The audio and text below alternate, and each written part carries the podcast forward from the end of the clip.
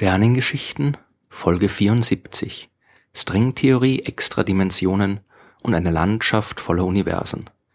In der letzten Folge der Sternengeschichten habe ich von der Möglichkeit gesprochen, dass unser eigenes Universum vielleicht unendlich groß ist und dass das, was wir sehen, nur ein Teil davon ist.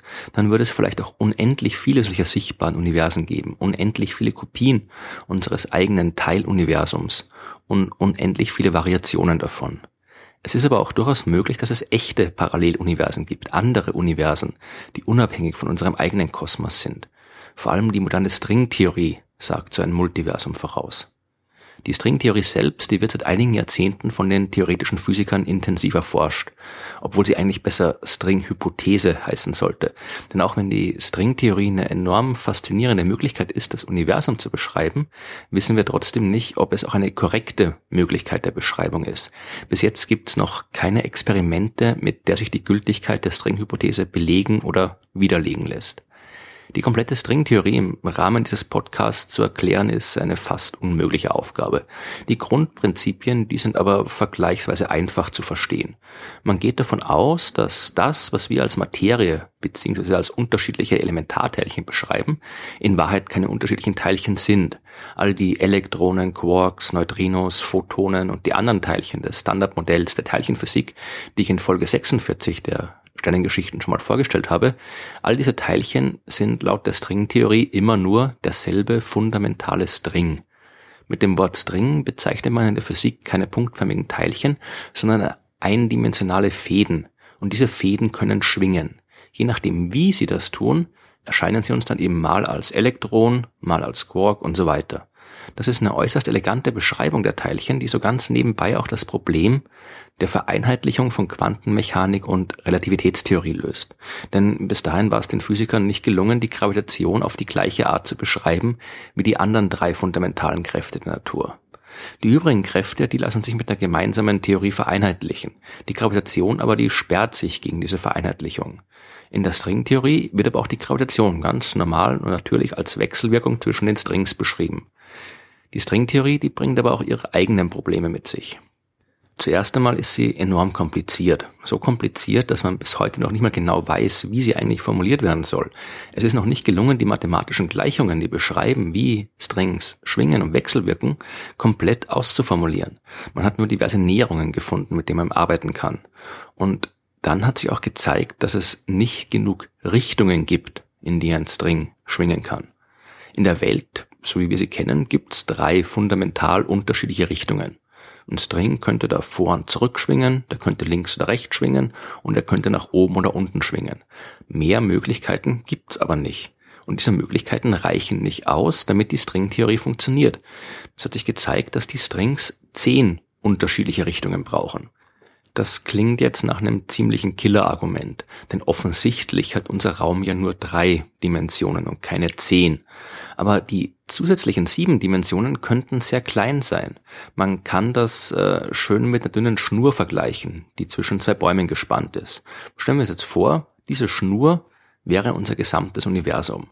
Und wenn wir auf diesem Universum leben und gute Seiltänzer sind, dann können wir hier jetzt nur vorwärts und rückwärts entlang der Schnur gehen.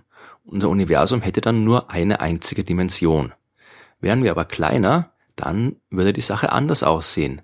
Wären wir so groß wie eine Ameise, würden wir plötzlich eine zusätzliche Richtung bemerken. Wir könnten jetzt nicht mehr nur vorwärts und rückwärts die Schnur entlang gehen, sondern auch um die Schnur selbst herumkrabbeln.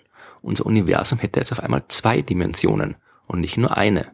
Und genauso stellen sich die Stringtheoretiker auch die zusätzlichen sieben Dimensionen vor die sind einfach nur enorm klein und wir würden die ganzen neuen Richtungen erst dann bemerken, wenn wir enorm weit schrumpfen würden und kleiner wären als die Elementarteilchen selbst. So weit, so gut, aber es gibt noch mehr Probleme. Denn diese zusätzlichen Dimensionen, die könnten verschiedene Formen haben. Sehr viele Formen und die Form dieser Zusatzdimensionen, die bestimmt die Eigenschaften des Universums. Man schätzt, dass es ungefähr 10 hoch 500 zulässige Formen gibt. Und das ist eine so große Zahl, dass man die sich nicht vorstellen kann. Und momentan gibt es keine Möglichkeit herauszufinden, welche Form die Zusatzdimensionen, wenn es es denn überhaupt gibt, tatsächlich haben. Viele Wissenschaftler denken, dass das ein weiteres Argument gegen die Gültigkeit der Stringtheorie ist. Diese Landschaft der möglichen Formen, wie das in der Fachsprache heißt, die ist viel zu umfangreich, um irgendwas zu erklären. Das wäre die völlige Beliebigkeit und solange man keine Naturgesetze findet, die diese Möglichkeiten radikal einschränken, solange ist die Theorie nutzlos. Andere Wissenschaftler sind aber der Meinung, dass man die Situation anders betrachten muss.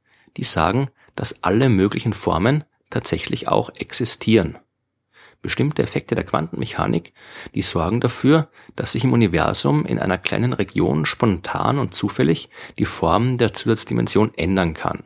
Diese Region dehnt sich dann aus und kapselt sich als ein eigenes Universum ab. Das passiert überall und immer wieder, bis man am Ende ein gigantisches Multiversum hat, in dem sich alle Möglichkeiten für die Form der Zusatzdimensionen auch realisiert haben. Und wir leben eben in einem dieser Universen, und zwar in einem, dessen Eigenschaft die Existenz von Leben ermöglicht. Das klingt weit hergeholt, das ist es vielleicht auch. Zumindest so lange, bis man äh, eine Möglichkeit findet, die Stringtheorie auch experimentell zu überprüfen. Solange werden wir nicht wissen können, ob das jetzt stimmt oder nicht. Und es scheint schwer zu werden, solche Experimente zu machen. Die von der Stringtheorie vorhergesagten Phänomene, die spielen sich auf so kleinen und so extremen Skalen ab, dass unsere Instrumente nicht einmal annähernd in der Lage sind, die zu untersuchen. Aber wer weiß, je besser die Mathematiker die Stringtheorie verstehen, desto mehr Ideen haben sie auch, wie man vielleicht doch nochmal ein Experiment basteln kann. Und wer weiß, was die Experimente an den Teilchenbeschleunigern wie dem LHC bringen werden. Auch hier arbeiten wir mittlerweile in Bereichen, die vorher noch nie untersucht worden sind. Und wenn man Neuland betritt, dann kann man durchaus beeindruckende Entdeckungen machen. Viele Forscher sind zuversichtlich, dass man am LHC irgendwas Neues finden wird, das in Folge die Existenz der Zusatzdimensionen belegen kann. Und dann ist auch die Suche nach anderen Universen einen großen Schritt vorangekommen. Es gibt aus anderen Wissenschaftszweigen noch mehr Hinweise auf die Existenz von anderen Universen, aber langsam wird wieder Zeit, aus der abstrakten Welt der Kosmologie wieder auf den Boden der Erde zurückzukommen und das echte Universum zu betrachten. Und das tun wir dann auch in der nächsten Folge der Sternengeschichten wieder.